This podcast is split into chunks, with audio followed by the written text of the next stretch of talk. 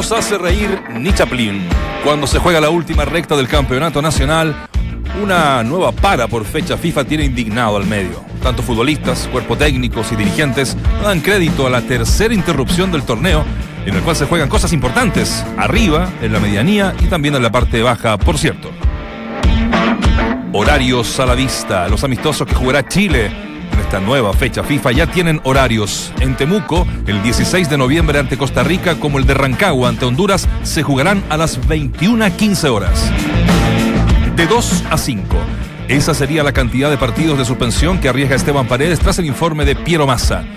En el escrito manifestó que fue expulsado por emplear lenguaje grosero y ofensivo el insulto que ya todos conocemos más o menos, ¿no? Y no es necesario repetirlo, esta voz y editor y periodista, aunque en Colo Colo saben que apelarán, ya que según ellos, Massa se equivocó de garabato. Garabato. Se viene Coca a la ya conocida lista de posibles reemplazantes de Héctor Tapia para el 2019, donde se incluye a Mario Salas, Gerardo Ameli y Miguel Ramírez. Ahora se suma el nombre de Diego Coca, ex técnico de Racing y recientemente destituido de los Cholos de Tijuana. Un punto a favor de Coca, ¿saben cuál es? No tiene contrato. Así Blanco y Negro podría ahorrarse una posible indemnización. Jarita, ni siquiera la práctica falla. Un golpe en la nariz recibió por parte de Gonzalo Jara, el joven Nicolás Guerra con un pie fuera del trascendental partido ante San Luis del próximo sábado. Por otra parte, el encuentro seguirá siendo a las 5 de la tarde, mismo horario de la primera final de la Libertadores entre Boca y River. Al desestimar Franco Delca, ¿no? Reprogramar para el mediodía. Se lo ofrecieron, pero no quiso.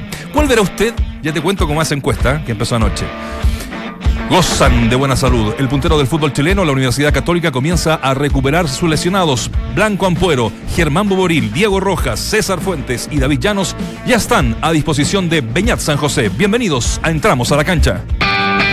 Escucha a la cancha. Escuchas al mejor panel de las 14, junto a Claudio Palma, Dante Poli, Waldemar Méndez y Nacho Abarca.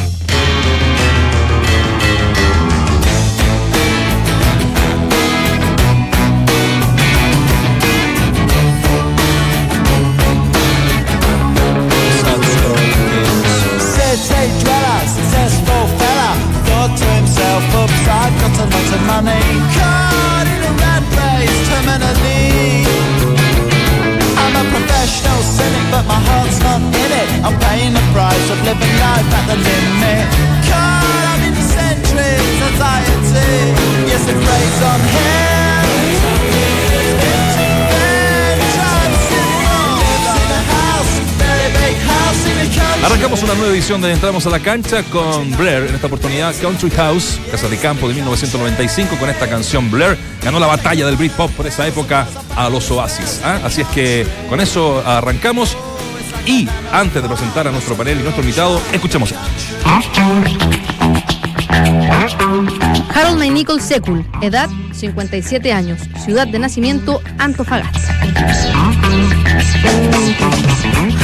Nichols Sekul es un periodista y dirigente del fútbol chileno. Está casado con la también periodista Eugenia Fernández Ibarra, con quien tiene cinco hijos.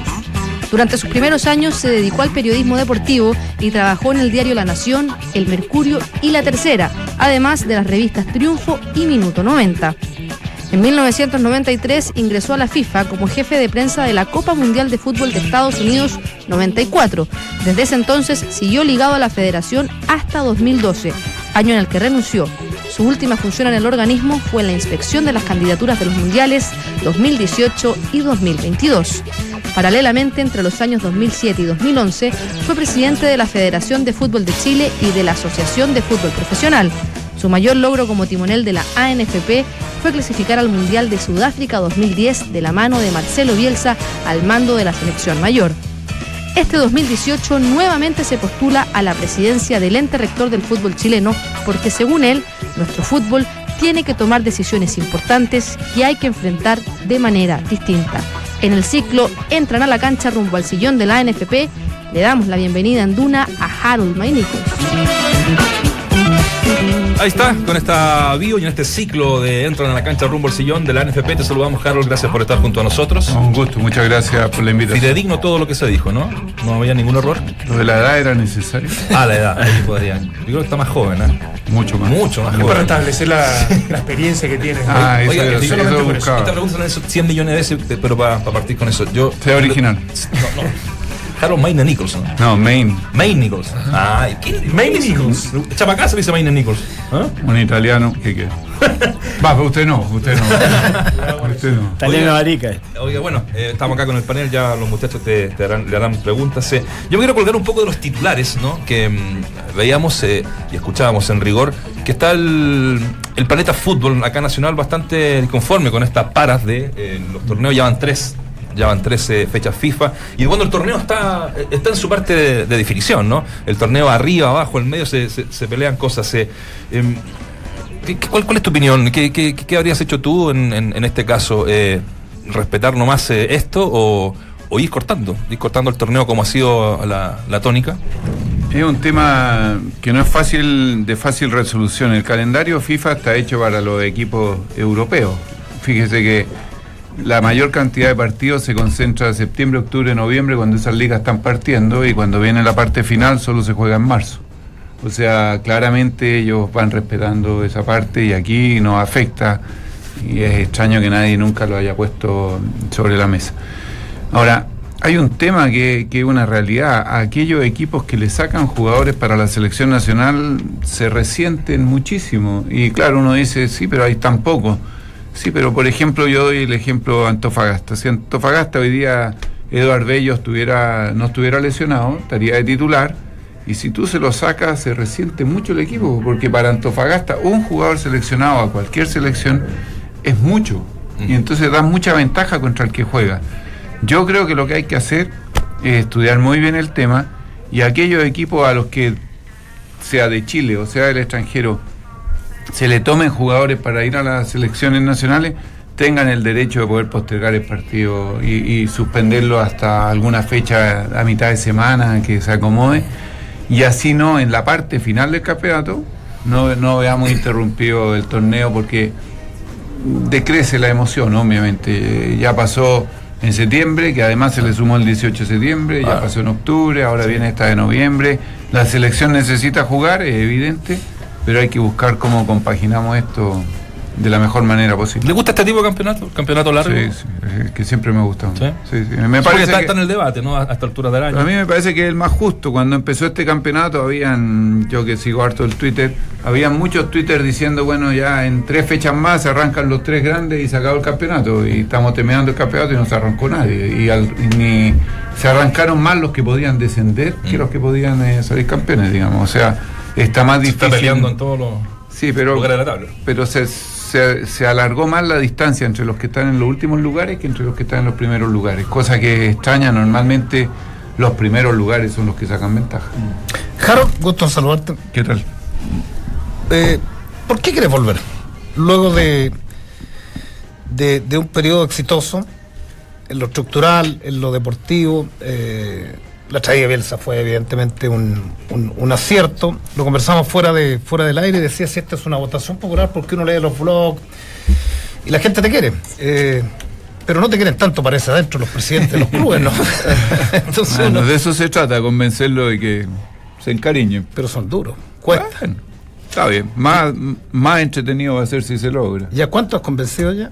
A lo suficiente para tener garantizada una segunda vuelta y si convencemos unos pocos más, pasamos nosotros a la segunda vuelta y ahí yo creo que ganamos. Tú, tú eres como los políticos cuando uno dice en la carrera presidencial hay un, hay un- en, el papel, nominalmente hablando, hay un tercero y acá se van a jugar una segunda vuelta, lo- se van a trocar lo- lo- los votos de ese No, tercero. no, no, no. Pero los políticos siempre creen, Meo creyó toda la vida que iba a ser presidente.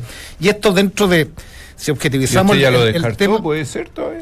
Por eso te pregunto, joven. por eso te pregunto. eh, porque desde afuera se, se, se advierte o se, o se te ve que, que, que va a ir una segunda vuelta, pero que no tiene opciones. ¿No lo ves así tú? ¿Lo ves muy distinto? Sí, yo, si tú sigues la historia desde que lanzamos, esto lo lanzamos más o menos a fines de septiembre en Antofagasta, si no me equivoco. Si tú vas siguiendo la historia de cómo eh, en los medios se fue reflejando lo que íbamos haciendo, nunca tuvimos ninguna opción, ni siquiera prácticamente, de inscribir la candidatura. Y, y a nosotros fueron la única candidatura que nos sobraron dos miembros de la lista. La lista son de siete y nosotros teníamos nueve. A dos tuve que llamar para decirles, sabes que lo siento mucho, pero no te puedo llevar. Y el resto es sabido que andaba buscando a quién traemos, porque nadie quería ir. Entonces hay, hay síntomas distintos. Ahora, eso no implica que, pase nada, si igual puedes perder.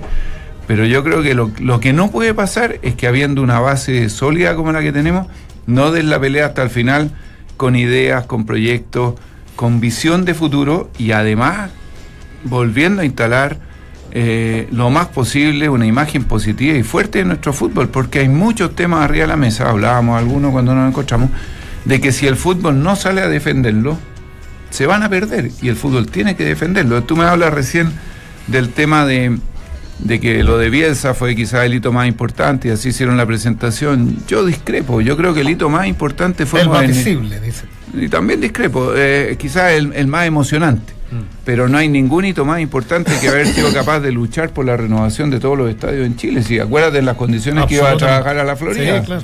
Y hoy día, acuérdense nada más de eso de la Florida, que si teníais mala suerte y compraste el ticket y te tocaba un fierro en el medio, estaba ahí todo el partido así. Pues. Eso era la Florida 10 años atrás, y no es tanto. Yo creo que eso es lejos del hito más importante, haber renovado la cara que se presenta al fútbol chileno frente a la sociedad, que son los estadios. Y ahora quedan otros estadios. El otro día estuve en Valdivia. Alguien tiene que luchar porque Valdivia tenga un estadio. San Felipe, alguien tiene que luchar porque San Felipe tenga un estadio. Estuve en El Salvador también, ahí es más difícil por las Claro. condiciones, pero se le podría mejorar un poco.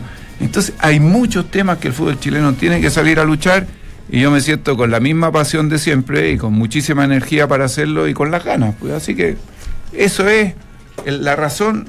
Me fui envolviendo, envolviendo, envolviendo y aquí estamos.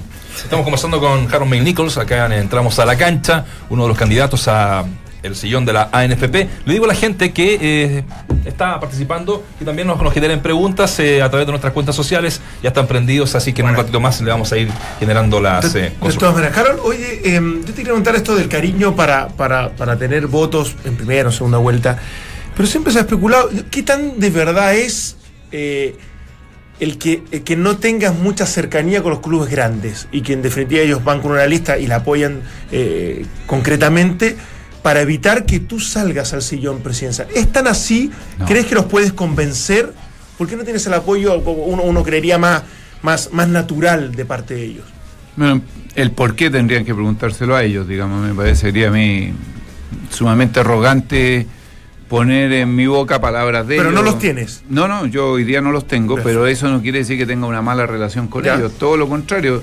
Estuve con los tres, me reuní con todos y, tengo una excelente relación. Ayer estuve con uno de ellos nuevamente y la relación es excelente, pero cuando uno se mete en el sistema de la democracia, sabe que tú tienes derecho a elegir lo que tú quieras, y ellos tienen derecho a elegir, a pesar de que quizás cuántas veces a uno le pasa, ve que las ideas del de al lado son mejores, pero pucha, siente mejor, eh, voy a votar por esta. Pero en esencia no. es eso, o sea, las veces que te has juntado, No, no, en tus las veces no lo han convencido, sí las de los opositores en este caso. Yo quizás lo he convencido, no lo suficiente para que voten, pero sí de respecto de las ideas y los proyectos, porque han sido reuniones todas larguísimas, de, de no fácil terminación, digamos, porque siguen, salen los temas y como yo, la verdad, cuando voy a una reunión la preparo, no, no es que me voy, me siento, no, vamos preparados con los temas y son años de, de estar analizando lo que pasa y que no he perdido para nada es- esas ganas de, de saber más y de leer todo lo que me cae en relación al fútbol. Que los temas se van desarrollando. Ahora, de ahí a que voten por ti, Pero eso hay digo, una pero- diferencia, porque pero- cada uno tiene, tiene el, de, el deber de votar por lo que cada uno siente que es lo mejor para su- para, para sí, digamos. Eso es- Pero eso es solo idea, Harold, te lo pregunto porque pss, también se habla de que la Universidad de Chile habría, no, no exigido, sino que pedido que se le integrara, por ejemplo, la próxima directiva y eso habría eh, hecho que se inclinara por Huawei como, como, como posible candidato. En algún, mo- en algún La momento... Universidad de Chile, ¿a quién le habría preguntado? No sé. ¿Cómo? ¿A me habría preguntado a mí, a nosotros? No, no, no, a Huawei ha- habría. el- ellos quieren integrar una mesa directiva. Eh, eh, lo, lo hicieron oficial, o sea, lo declararon puntualmente. Entonces, bajo ese contexto, ¿Estás dispuesto a poder negociar eso como parte de, integrarlos a un, a un voto? Yo eh, no creo que sea algo que se negocie. Yo estoy, por supuesto, que dispuesto a tener a alguien de Universidad de Chile de las capacidades que hay en ese directorio, en la historia de ese club, que vengan a sumar y a aportar y a trabajar. Ahora, eh, eso es no solo Universidad de Chile. Ya te digo, de, de siete cargos teníamos nueve. Y cualquiera que se hubiera sumado, no importa, incluso si es que iban a votar o no iban a votar por ti, sino que se suman a, a ayudar, a trabajar, encantado la vida, sea de la U, de la Católica, sea de Colo Colo, sea del club que sea, porque yo creo que en esto hay un tema que yo entiendo el interés periodístico, etcétera, pero la elección y todo lo- el trasfondo termina en el mismo momento que se contó el último voto. De ahí en adelante vuelven los 16 de primera, los 16 de primera vez a la cancha a jugar, que de eso se trata esto. Esto no es que porque yo quedé dolido y no me eligieron, entonces no me presento a jugar o, o no asisto a No, las sesiones como en el Claro, sí, Congreso. sí, sí. Aquí no existe eso, hay que jugar igual, hay que viajar igual, todo es lo mismo. Entonces, esa oposición es más bien para los medios. ¿eh? Pueden haber discrepancias, pero oposición, eso normalmente es cuando vienen eh, los años de las elecciones, antes no hay. Harold, eh, tu anterior periodo, eh, por ahí te pasó un poco la cuenta en no hacer tanto lobby, confiar en que tu gestión iba a hablar por sí sola y, terminaste fuera de la NFP.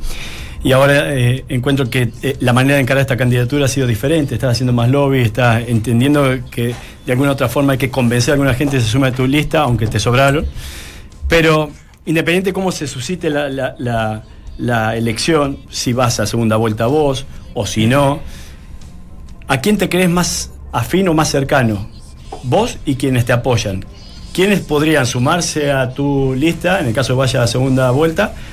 O, en el o al revés, o de tus votos a quién podrían ir, digo por proyectos deportivos, por- etcétera. Es muy difícil contestar esa pregunta porque uno no es dueño de los votos de nadie y yo no tengo voto tampoco. ¿Pero se conocen los proyectos? Yo no conozco a ningún otro, digamos, pero puede ser que yo los conozca quienes están conmigo. El nuestro lo presentamos y lo hicimos circular y está ahí y estamos siempre dispuestos a ir mejorándolo. Pero no he tenido la suerte de recibir ningún otro, lo que no quiere decir que no haya, digamos, ¿te fijas? Pero en el fondo yo no, no, no podría decirte, mira, estos votos van para allá, para acá. Respecto de, de lo que dices tú de hacer lobby, de todas maneras, ese fue un error de la vez pasada, el creer que con lo hecho bastaba eh, y descansar en eso. Evidentemente que no, pues la vida te enseña que a través de ese camino no ibas a lograr el objetivo y no lo lograste, está clarísimo. Te, pregunto porque a mí me ha pasado que en el último tiempo eh, veo que se están apoyando más nombres que proyectos. ¿A qué voy con esto? Es que no he escuchado un proyecto que me diga, bueno, perseguimos el bien del fútbol y queremos que a tanto tiempo esto tenga seguridad en los estadios, tenga cosas que, muchas cosas que pueden faltar por desarrollar en, el fútbol. Y sin embargo, he estado escuchando de quién se sube, de quién se baja la candidatura, que este rechaza, que este sí, que este no. Pero son nombres. Y por detrás no hay un, no hay un proyecto sustentable que diga, bueno, esta gestión pudiera ser exitosa. Quizás el tuyo y no mucho más. Nosotros hicimos un proyecto donde esos temas que hablas tú están incorporados, lo dividimos en, en cuatro ejes, que uno es todo lo que es educación. Yo creo que el, el fútbol es un proyecto país, dirigir la NFP es un proyecto país, no es un proyecto jugar 90 Claro. minutos. Eso es lo que creo yo. Y básicamente, ¿por qué? Porque el activo social más grande de este país es el fútbol. Y para eso... Hoy día tenemos en el país un, un problema muy grande con esta cultura de los ninis, los jóvenes que ni estudian ni trabajan, y yo digo, bueno, si los jugadores seleccionados chilenos estudian o piensan en estudiar, quizás ayudemos a esos jóvenes a cambiar su mentalidad. No nos centremos solo en la educación futbolística, que evidentemente tenemos que mejorar, sino que también centrémonos en la educación formal. Y en lo futbolístico, yo de verdad creo que ya no están los tiempos para que un jugador que viene, que hizo 8 o 10 años en, en las series menores, en el fútbol joven, no sepa sacar un centro con el pie izquierdo porque es derecho, digamos. Yo creo que eso ya, eh, eh, eso ya no, ya con toda la tecnología que hay, con toda la Claro. infraestructura, con todos los medios, con Claro. todos los recursos, ya es imposible. O sea, eso es falta de educación. Un segundo tema es la tecnología. Yo sinceramente creo que hay que implementar la tecnología en el fútbol chileno. No solo el VAR, el VAR de todas maneras, Sí. eso no, no, no, no resiste análisis. Pero además la tecnología desde los di- sub-16 o sub-17 medir las capacidades Claro. físicas y futbolísticas de los chicos, hoy día lo puede hacer, hay mucho. Y para seguridad también, ¿no? Y, para, y la seguridad ni hablar, y, lo, y las mismas comunicaciones entre los clubes, o sea, hay tanto. Y después tiene todo el tema de los recursos, y ahí viene el tema de la seguridad. Yo tengo una, una percepción, y lo vengo diciendo hace muchos años, la ley de estadio seguro para mí parte de un principio filosófico errado. Parte del principio filosófico, ojalá no vaya nadie porque así no vamos a tener ningún problema. Sí. Entonces, ¿qué pasa? Que viene el Estado y en Iquique, donde yo coopero con, con la empresa Icafal que está construyendo el estadio, dice vamos a invertir más de 24 mil millones de pesos en darle a Iquique un estadio de 13 mil personas, 13 mil y fracción. Y perfecto, ese estadio se va a inaugurar el próximo julio, si Dios quiere, el- ahí va a estar inaugurado, va a venir a jugar Colo Colo y otro órgano Claro. del Estado va a decir, señores, capaz, aforo máximo 8 mil Exactamente, personas. Y yo, que pago mis impuestos, Claro. tengo todo el derecho de ir a decirle al Estado, ¿y para qué gastaste más si apenas va Pero para los dirigentes, Harold, también es cómodo. No creo. Yo en O esa sea, te teoría digo, no... eh, bajan para- el para- aforo y hay menos guardia, hay menos gente que contratar. Claro, ¿no? pero recaudan menos. Pues si un guardia le paga... eh, no, no, no hay relación entre lo que recauda y lo que paga. Sí, se Pues y- yo, yo creo que entonces, ¿por qué no cambiamos el foco filosófico de esa ley? Y que en vez de que sea a menos gente, no hay problema, que sea estadio lleno, seguridad completa. Eso, y- pero eso es un tema que hay que ir a golpear a la moneda y tra- no- de por sí no van a venir los senadores a hacerlo. Y lo último, todo el tema del fútbol, esta para de los campeonatos. Yo creo que una vez más hay que estudiar todo lo que dice relación con el fútbol joven. Algo está pasando, que están apareciendo jugadores, pero no llegan a, florecer como, como antes. Algo, aparecen, aparecen. Pero pucha que les cuesta agarrar identidad y titularidad en los clubes. Y por no, no voy a nombrar a ninguno, pero son poquitos los que agarran titularidad. Entonces hay que ir a sentarse y estudiar eso sentarse y estudiar todo lo que son las selecciones menores y eh, hoy día el fútbol femenino que es una realidad. Todos los clubes van a estar obligados a tener división adulta femenina y sub-17 femenina. Bueno, ¿y cómo vamos a financiar eso? No es que un- no va a ser un deseo, es una obligación si quieren tener licencia. Entonces hay muchos temas que hay que trabajar, eh, Valdemar, nosotros los pusimos todos. ¿Y cuál es el tema final y dónde tiene que ser? En lograr que la gente acepte que la imagen del fútbol es más positiva que era lo que Pero era no han querido, Harold. ¿Cómo- Bueno, cómo- pero en cómo se eso puede estamos, convencer- en eso estamos, ¿Cómo pues. se puede convencer, por Con ejemplo, a- a, un dirigente de Santiago Morni que no tiene cadete? Consejo que- presidente. Eh, eh, claro, ¿cómo No, se puede si tiene convencer? Eh, a- No, hasta todos hace- tienen hasta hace- no, no, no te digo. Hasta hace un año las escuelas de fútbol participaban en Santiago Moni. Yo vi por ahí una foto de una pretemporada, pero lo comenté. ¿Cómo se puede explicar? ¿Cómo puede intervenir una unión que el gerente pase a ser técnico? Lo hacíamos ayer y el cargo de gerente no funcione. El, el cómo se puede, digo, desde la NFP regular que.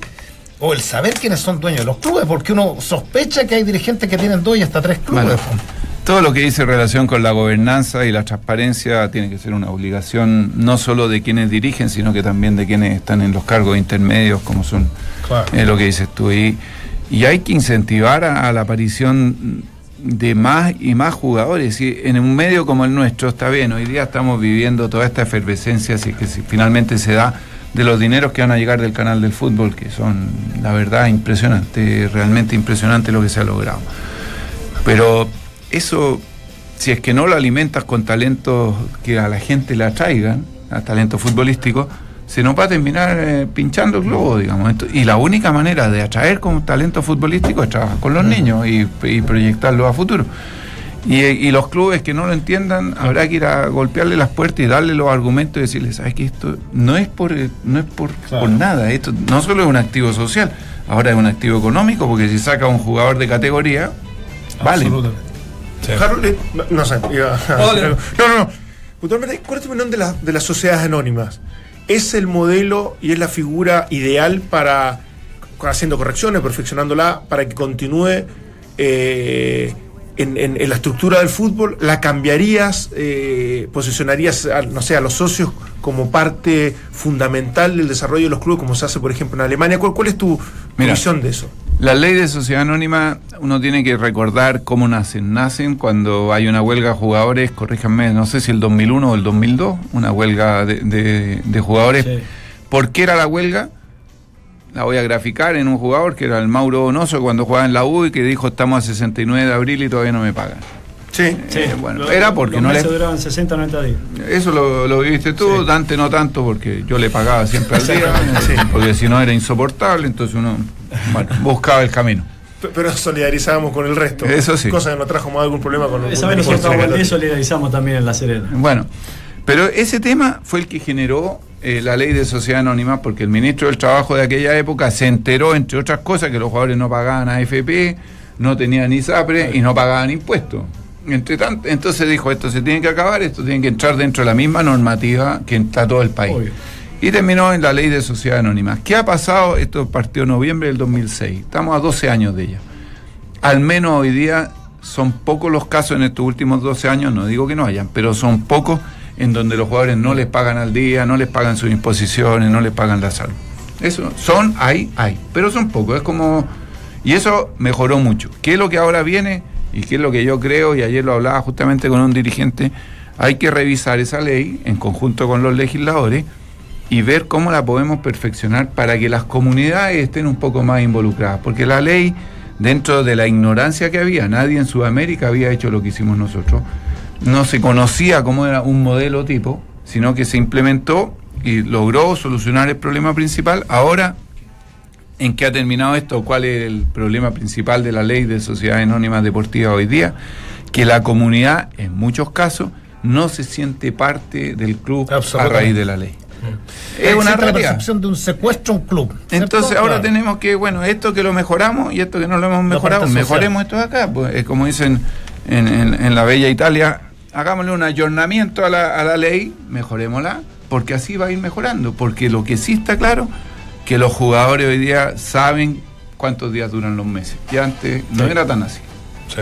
Bueno, ya no está pillando la hora, nos pediste que fuera hasta, hasta esta hora más o menos, pero quería dejar, eh, la gente participó mucho, obviamente no vamos a poder eh, hacer todas las consultas que nos eh, plantean acá a través de nuestras redes sociales, pero eh, esta, esta la encontré buena. ¿Cuál es su postura, dice Pablo, eh, frente a que representantes de jugadores sean prácticamente los dueños de los clubes?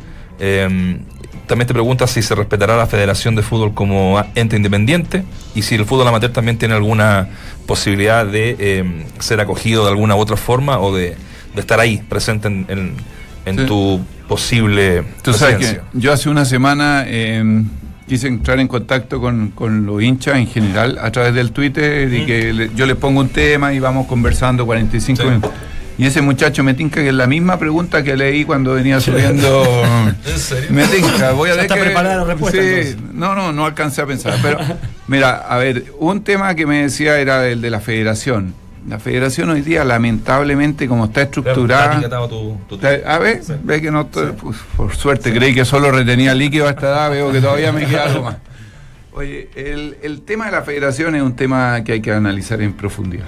Porque en estricto rigor, la federación la forma la ANFA y la NFP, el presidente de la NFP puede ser presidente de la federación o nominar a quien quiera, y aquí lo mismo.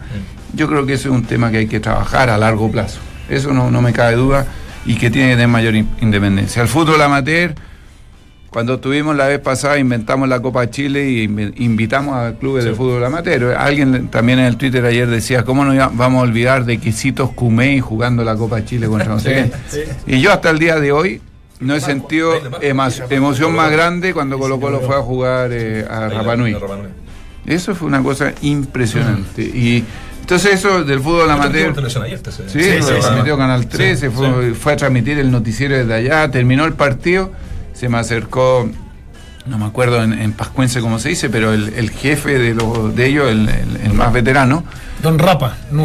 no, y me dijo, nunca nos habíamos sentido tan integrados al continente como con este partido de fútbol. Entonces esas cosas, olvídate, eso sí. Y la tercera pregunta... representantes como Ah, los eso. Muy bien, Poli. Estaba viendo si estaba atento. Y los representantes... La más difícil. Para mí el tema es bien simple. Si ellos tienen un club, cualquiera sea, y solo tienen jugadores en ese club y no tienen técnicos en otros clubes y tampoco tienen jugadores en otros clubes, no les veo ningún problema. El problema es cuando yo tengo jugadores en este club y tengo en este club y tengo en este, en este y en este y compito entre todos y además tengo técnicos de esparcidos. Que es en esencia Entonces- lo que hacen los representantes. O sea, Bueno, está bien. creer que no va a pasar. Es que para mí, si es que yo solo tengo jugadores aquí, Sí, sí, te entiendo. entiendo. No veo cuál es el problema porque está lo mismo. Pero si después estos mismos jugadores empiezo por todos lados, es muy difícil mantener la independencia. Yo no digo nada que no sea así, pero en un cotejo clave es muy difícil, es muy difícil si somos seres humanos Sí. al final del día, si no, entonces ahí yo creo que ahí hay, ahí, ahí hay algo que hay que trabajar Cor- y muy profundo. Cortito, lo de rueda. Está circulando que la Federación Colombiana podría pagar los 2 millones y medio de dólares y se lo llevaría a Colombia. Eh, tú has señalado abiertamente que de llegar a la NFP, Rueda seguiría al mando de la selección. Sí, yo no tengo ningún inconveniente con él, lo conozco hace muchísimos años, que sé yo, 20 años quizá, y conozco su forma de trabajar, su forma de ser como persona, su forma de transmitir, su disciplina tanto interna como eh, también en lo personal. Lo conozco muchísimo, no tengo absolutamente ningún inconveniente, estoy seguro que él tiene todo, todos los méritos para llevarnos a la Copa del Mundo de Qatar. Y ojalá que eso, algo leí ayer en Fox, me parece, algo Claro. que decían una cosa así. Ojalá que no sea así, porque tampoco es fácil salir a buscar Salir a buscar, técnicos, si no es técnico, salir a la Copa América. Mm, ¿Estás de acuerdo con esa cláusula de salida que se firme? Depende.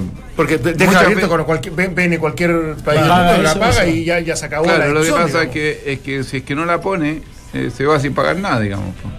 Entonces, el daño, el, el daño entre comillas, es el mismo. Pero hay un contrato vigente, como si me dan nada. Y, y- Esto lo rompe. Él lo rompe, si el trabajador siempre tiene el beneficio frente a eso, salvo que sean contratos eh, muy específicos como en el tema del fútbol, donde tú puedes romper el contrato, lo que no puedes hacer es jugar en otro club. Pero tú Sí. como Sí, jugador sí. tú dices, no quiero jugar más acá, bueno, no juegue más, pero es que quiero, no, allá no puedo ir a jugar. pues. El, el entrenador no tiene esa, no tiene esa, esa como norma. Yo creo que esas, esas cláusulas, fíjate, están buenas cuando se ponen para los dos lados. Da- los montos dan lo mismo, entonces si yo te echo, yo te pago tanto, si tú te vas, tú me pagas tanto. Eso me Ah, parece perfecto. que es justo. El problema es cuando la cláusula es para un lado. ¿no? Ahí siempre hay un lío. Claro, cor- muy cortito. Fuiste uno de los que pregonaste en tu mandato de comprar el canal de fútbol hace ya varios años. No, comprar el 20%. el 20% que no era que era lo de Jorge Claro, exactamente, para ser bien explícito. ¿Estuviste de acuerdo con esta manera de llevar a cabo la negociación? Eh, ¿Se pudo haber hecho de otra forma? ¿Cuál es tu visión en relación a ese negocio? En, en la, la actual concesión Sí. me parece un negocio extraordinario. No tengo los detalles de cómo se llevó a cabo, pero para haber llegado a esos montos y con estos verdaderos monstruos de las comunicaciones, tiene que haber sido gente muy capacitada la que estuvo involucrada y, y muy despierta. Y, y fíjate que hay dos cosas que sí me llaman profundamente la atención. A no- nosotros comprábamos en 100 millones de dólares el 20%, Sí. Jorge, claro. Corríjame, pero este negocio, ¿de cuánto estamos hablando? 2 mil millones de 2000 y dólares. mil millones, o sea, el, el, el 20%, cu- 400 millones. Claro. O sea, en los ocho años que pasaron que no compramos 100, vale 400. O sea, el fútbol dejó en la mesa 300 millones de dólares. No es poco. Para mí, yo sé, para otra gente, bueno, yo me imagino que no, pero para mí es muchísima plata. Por no- nosotros lo dijimos desde el comienzo, hay que comprar porque esto va a valer mucho más. Y nos dijeron, no, no, no, no, no, no. no. Bueno, ahí está. Hay Ahora, hubiera- 300 hubieras comprado y el, el- el futuro presidente hubiera sido Jado y en estos momentos tendríamos 600 millones menos, no 300. perdona, que- perdona que haya me haya involucrado en ese detalle, pero, Pero- al final la poca credibilidad no tenía que ver contigo y esa, y esa directiva, Sí, pero- sino que con lo que podía pasar en el futuro. El y que- puedo asegurarte de que se hubiese fumado gran parte de ese dinero por culpa del señor. O sea, Pero día, lo, que te- también lo, ahora. que- lo único que te puedo decir es que quienes no quisieron comprar fue el directorio de Seo Jadwe, porque nosotros ya no estábamos. Yo lo habría comprado, yo tenía el crédito, tenía todo, porque era tan evidente, si no tampoco soy ningún... Pero fíjate que eso, eso me ha traído a otra cosa. Eh, de estos dos mil millones, o del monto que sea, Sí. Hay un adelanto de 100 millones como, como de prima, como cuando... participar nomás, Por- la- claro, la- acá la- hay 100 millones, repártanselo entre los 32 clubes y todos sabemos que han hecho, a petición de los clubes grandes, lo repartimos en partes iguales. Es decir, lo que para nosotros Claro. era sacrilegio, ahora se hace así. Entonces las cosas siempre tienen, hay que, hay que esperar los tiempos, hay que ser pausado. Me habría encantado disponer de esos 300 millones de dólares para el fútbol, porque pucha que habríamos podido hacer cosas. Sí.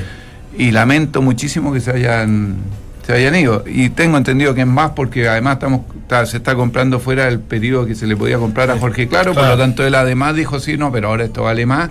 Y si no se perdía todo. Pero bueno, ya. ¿En qué está bien que en lo lo último, lo último, el test Bueno, de ido- i- idoneidad, idoneidad, el test para que, para que lo, pues yo lo he escuchado, eh, esto va a la Conmebol, es así, cuándo es, Mire, esto me llegó ayer en la tarde, o a mediodía, eh, ya la comunicación de la de la NFP diciendo que hay que llenarlo, hay 72 horas para eso, o sea, esto el miércoles o jueves debiera estar ya en la Conmebol, lo tengo que mandar yo. Eh, hay un tema que yo sigo diciendo que aquí hay un tema que, que, que hay un error jurídico muy grave. La Conmebol estima, y así lo pone en la carta, que el presidente de la NFP pasa a ser el presidente de la Federación de Fútbol de Chile y por ende pasa a ser miembro de la Conmebol. Y esto no es así. El presidente de la NFP puede ser presidente de la Claro, federación sí. o puede designar a otra persona en ese cargo. Sí. Por lo tanto, Claro, ahí hay un tema que, bueno, ya lo voy a contestar igual, etcétera, etcétera, pero ya, dame un minuto. Antes, Reinaldo Sánchez en algún momento puso al doctor Orozco de presidente de la Federación de Fútbol. O sea, no es que nunca haya pasado. No, claro, y antiguamente se, troca- se, se turnaba la NFP y la. y la- Vos tenías Arturo Chaguán, ¿no? En esa época. No, pero Arturo nunca fue presidente, pero estaba en ¿No la estuvo en Federación. la Sí, federación? sí. Bueno, ¿Cuál muchachos. va a ser el, la- el Real más fuerte en esta pasada? En realidad, convencer a los clubes, lejos. Bueno, buena respuesta. Bueno, Harold, eh, te agradecemos ¿ah? estos Muchas minutos gracias con, con entramos a la Gracias, cancha. Harold. Eh, vamos a estar atentos, por supuesto, a estas elecciones eh, que son aquí de aquí ya, ¿qué? Poquito ya, por Nada, tres semanitas. ¿no? Eh, Tres así que semanas, 29. El 29. Bueno, con, con, con Harold Mayna Nichols nos vamos a la. No. Para que no pierdas credibilidad que no te vean jugando la liga como defensor central. Ah, para que es que No, ahora juego- que sabes de fútbol. después de- ¿no? después Es del como- es un 29. médico- Es un consejo súper humilde. Después del ¿ah? 29. De- sí, Jugamos hoy día en la noche, lo invito, nueve y media. Hay un asado después, ahí usted. ¿no? Ahí, Ahí, ahí, ahí, ahí es titular. Ahí, ahí ahí sí es me motivaste. Ahí sí me motivaste. Bueno, Harold, nos vemos eh, en la próxima. Vamos a la pausa. Aprovecha con Easy el Super Black Week de Cencosud desde el 1 al 7 de noviembre. Descubre todas las ofertas en tiendas Easy y en Easy.cl y renueva tu hogar, el mejor lugar del mundo. Easy, vivamos mejor. Hacemos una breve pausa, seguimos con más, entramos a la cancha.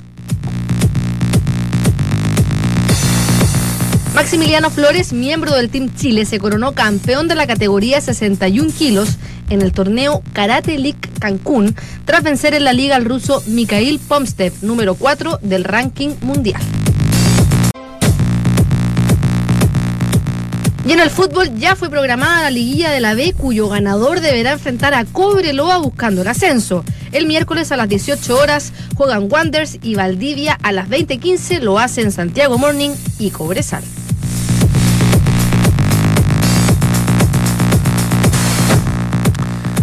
Aprovecha con Easy el Super Black Week de Cencosud desde el 1 al 7 de noviembre. Descubre todas las ofertas en tiendas Easy y en Easy.cl y renueva tu hogar, el mejor lugar del mundo. Easy, vivamos mejor. Estamos de regreso, en entramos a la cancha. Yo le hablaba de una encuesta, también, más allá de las preguntas.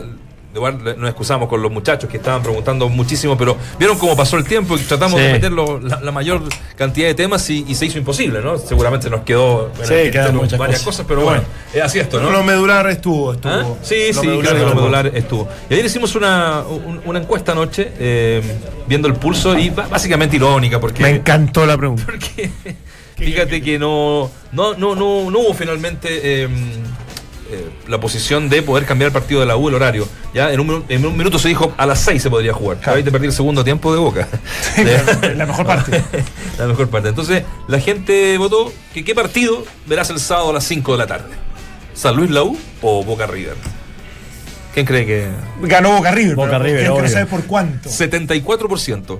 26 San Luis con, eh, con la U. Claro. Hinchas Ahí de la el U. hincha duro de El la, hincha duro de la U. Que Tienes razón también. ¿eh? Está Así jugando que, a la- lamentable, lamentable que no se haya podido Sí. hacer Sí. nada. Eh, también entiendo a Kudelka que le, le- le mata la planificación que ellos tienen para un partido que se juega a las 5 y no al mediodía. Eh, de verdad. No, y incide aparte, no, aparte que es cancha sintética y está haciendo Calor. bastante calor, entonces no, bueno, claro. beneficia mucho al local y, y te estás ju- jugando cosas muy importantes. Entonces, y aparte, que bueno, esto lo digo para, para quienes lo miramos por la tele, en cierto modo, también tenés la posibilidad hoy en día de grabarlo. Mm. Entonces, bueno, si tenés Claro. cierto cuidado de ver el partido River Boca o Boca River y después no enterarte del resultado, lo puedes ver casi en directo ni bien termine el otro. ¿no? Pero bueno, ¿Y el es para que vaya a el- cancha. ¿Y el domingo por qué no se ¿Cómo puede está? jugar? Saludarlo. ¿Cómo está, Nacho? estamos David, ¿cómo está? ¿El domingo por qué no se puede jugar?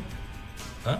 Es sábado. Porque hay Había- eh, final de Copa Chile. Había algo. No, la había final algo. sábado. no, no, perdón, la liguilla de primera vez. Claro, se juega miércoles y domingo. Pero, eh, ¿sabes qué? Yo quiero ver los dos partidos. Eh, Véalo. po.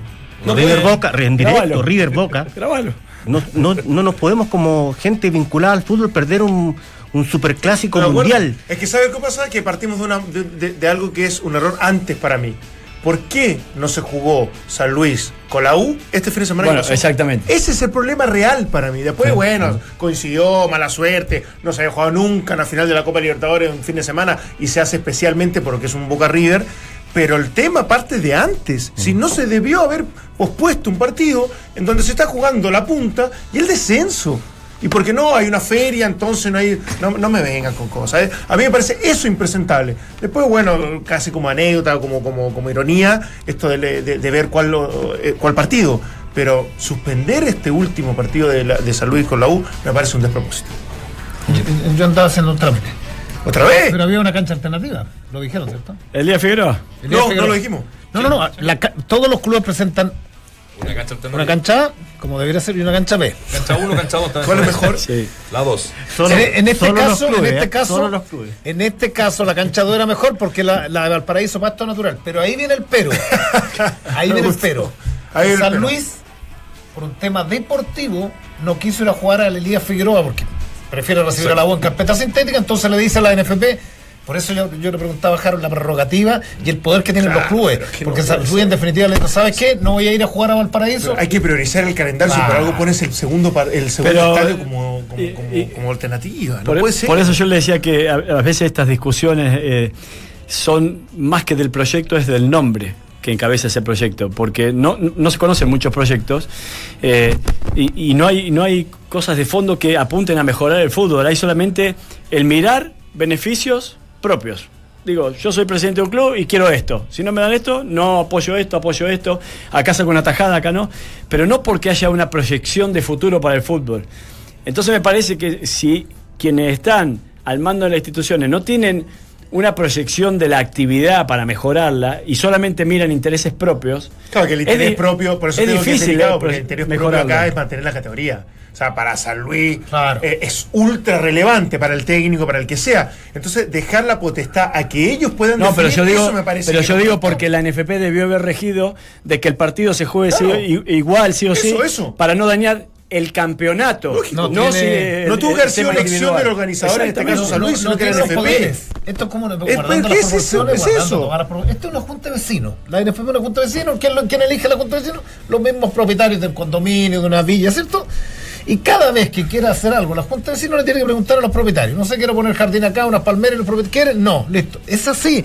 Sí, claro. Por Sí. eso eh, eh, hay tantos límites, digo yo, en el, en el radio de acción del- de, los directorios de turno de la NFP en relación a, a los clubes. Claro, ¿Qué lo que pasa? pasa que- y el último partido de la U en cancha sintética fue un 6 a 1 en contra Además, de La sí. Calera. Entonces, claro, todos mandan como que en fondo analizan desde el punto de vista deportivo, pero no tiene que ser decisión de ellos. Pero bueno, A propósito de la calera, eh, fue destituido Sí. su técnico Víctor Rivero, ¿ah? dejó de ser el técnico de Unión La Calera. Ayer yo daba una, una estadística que durísima, ¿no? De la cantidad de, de técnicos que han sido eh, despedidos este año.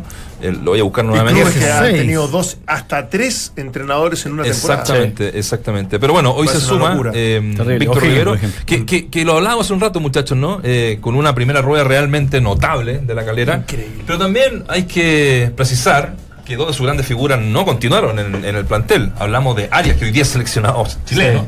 Y, y Fernández, goleador de, de Calera, hizo todos los goles en Calera. goles. Y que hoy día está postulando, o sea. Fue a- tan bueno la primera pasada que aún con siete partidos sin ganar se mantiene en zona de Copa Sudamericana. Claro. O sea, está A quinto con 42 O sea, puntos y en clasificación a Sudamérica. Es, es, Eh, no eh, eh, es que el es que torneo impens- este, no, no, no, es que impensado la postura de los dirigentes. No. Este técnico lo contratan para salvar el descenso de la categoría, no tan solo salva el descenso con una segunda rueda espectacular, sino que manda a Wanderers a la primera vez, se mantiene, hace una campaña formidable, y tú dices, ya, está bien, lo podía echar, pero faltando, es un poco lo de Colo Colo, Sí. yo defendí Bueno, llega el acuerdo que termina las dos fechas que quedan dos y te se vincula. No, no, no. no. Bueno, Bueno. yo creo que es un técnico que va a tener ofertas, ¿ah? que va a estar dando vueltas en el mercado como una opción real para poder eh, dirigir un, un- un club con un, con un lindo proyecto. Pero me parece que terminarlo abruptamente ahora, después de esa primera rueda fantástica, me parece un despropósito. Viste que suena lo de, Otro lo de Coca en, en Colo Colo y hay varios nexos Sí. ahí. No sé si ustedes leyeron ayer, hoy día fue la entrevista que hace el canal del fútbol, Brian Fernández, ¿no? Con su deseo de jugar en Colo Colo. Sí, de estar sí, y siempre lo dijo, ¿ah? estando acá en, en Santiago. Pero mira, el, eh, el representante ¿De Coca? de Coca es el mismo de Brian Fernández. Mm, Entonces por ahí uno podría ir haciendo algunos nexos. Y lo que decían titulares, que eh, Coca está con, con su, por decirlo de forma, su pase en su poder. O sea, no claro. tiene que. Sí, club este Está sin momento. dirigir, Claro, negocia claro. directamente. Dejasa libremente. Bragarnik es el apellido Ah, de. Bragarnik. Sí, Bragarnik. sí, Bragarnik. ¿Fue jugador? No, no, Ah. es un tipo que es Bragarnik, dueño- Bragarnik. Sí, es dueño Sí. de varios, de mucho en Argentina. Cristian. Ah, perfecto. De Bueno. hecho, no sé si no maneja también al Chacho Coudet y. Seguro. Sí. Ahora, ojalá eh, Brian Fernández sabemos un poco el, el- el pasado, ¿no? Tuvo todo tope positivo, acá se vino a reinsertar en, en- en su carrera, estaba muy. eh, eh, eh, además estaba con mucho cariño con el plantel, muy asentado, viviendo en Concón. Era extraño que no se quede en México Eh, cuando, cuando te pagan primero otro, dinero. Y, y se- y segundo, yo tengo informaciones de cercano a la calera que igual se estaba portando un Sí, poquitín mal sí. en calera, así que Ah, sí. en medio disco no nombre. Por eso cuando, cuando traen a discoteca, A discoteca no se va. Efraín Fernández. Se va Brian No Fernández. Imagínate- juntos, ese Imagínate a Brian con discoteca. No, pero por eso te digo, pero. Es buen jugador, sí. Muy buen jugador. buen Si jugador. lo hubiera ido bien y se hubiera rendido como uno creía que le iba y, y- y que lo, lo que iba a pasar, se hubiese quedado en el fútbol mexicano. Pero si si, pero si sigue allá hizo un gol este fin de semana. pero que, que Bra- se quiera Bra- venir, no, no. Eso es lo extraño. Bragarnik es eh, uno de los dueños de Calera. Ah, sí. Sí. O sea, es uno de los que está metido en la gestión de, de Calera, por eso Brian Fernández tiene cierta ligación con. Es un poco lo que decía Bueno, bueno, él. Sí, sí, Sí, sí, claro. sí, pero, sí. pero es lo que. Bueno, con el riesgo, sí. El riesgo, Claro, pero es lo que, pero es lo que decía también Harold, que, que acá el, el negocio está bien. O sea, te traen a área, te traen- pero en cualquier minuto los te, pum, pum, y te los llevan. Y, y podéis matar una campaña y ahí el rol social del club en relación a la, a, la- a la cercanía y a la ciudad no existe. Eh, eh, eh, eso es un poco lo que, lo que señalaba que, que a mí me parece hace mucho tiempo. Sí, pero eso hay ya. una disociación eso ya- de muchos clubes con la ciudad. Eso lo tiene que hacer el club. En definitiva, que- que- a- creer que la NFP en este caso puede claro, es difícil. obligar o poner ciertas reglas. Al menos, al menos en Calera han jugado. Porque los que han pasado por San Felipe, por ejemplo, No, eso no que jugado. están en la nómina, no Ah, juegan claro, nunca, claro, y- triangulaciones, ese- digamos, para estar inscrito y poder después venderlo con mayor facilidad. Sí, es cierto. Opinión, debate, análisis. El mejor panel de las 14 lo encuentras aquí en Duna 89.7. Ya está. eh, ayer eh, lo decíamos, por supuesto, eh, nos pusimos muy contentos por recuperar una, una región, un- una plaza para el fútbol chileno. Siguen celebrando. De hecho, ayer Matías, estamos con Matías Cano ah, en, en- en el teléfono, primero para, para saludarlo. Y eh, escuchábamos tu, tu mensaje de voz, con la voz eh, un poquito gastada con toda esta celebración. Así que, obviamente, te perdonamos, entre comillas, y hoy día hablamos contigo. ¿Cómo estás, eh, Matías? ¿Qué tal? ¿Qué tal? Buenas tardes, Jack recuperado con la voz normal. Estaba mala la cosa ayer, sí. Oye, eh, nada, pues primero que todo felicitarte a ti, al plantel, a la ciudad. Me imagino que es una locura. Son muy fanáticos allá, allá en Coquimbo. Sí, es una locura, es una, la verdad que ya era una locura antes, en los, en los días previos, donde, donde se veía una, una ansiedad de la gente de, de tratar de, de que consigamos lo que teníamos tan cerca, lo que, lo que parecía en un momento que íbamos a conseguir, no sé, tres fechas antes, cuatro fechas antes, alguien llegó a decir esa locura, pensando que, que es simple, ¿no? Que, que los partidos iban a ganar solamente porque porque jugábamos nueve partidos de local en la segunda ronda. Se empezó a hablar de que teníamos un- una racha que la teníamos que agarrar fuerte porque si no iba a ser un, un fracaso, eso es lo que sentíamos, no no era fácil salir a jugar a la cancha, no era fácil quitarle la presión a los más jóvenes y ponerlo a nosotros sin que se dieran cuenta y que ellos puedan salir y jugar libremente y, hacer sus primeros pasos en primera, que yo, yo le había pedido a un pibe de 18 años a Galani, a Alonso, a Alonso González y no, no, no, no me daría la cara para exigirle algo.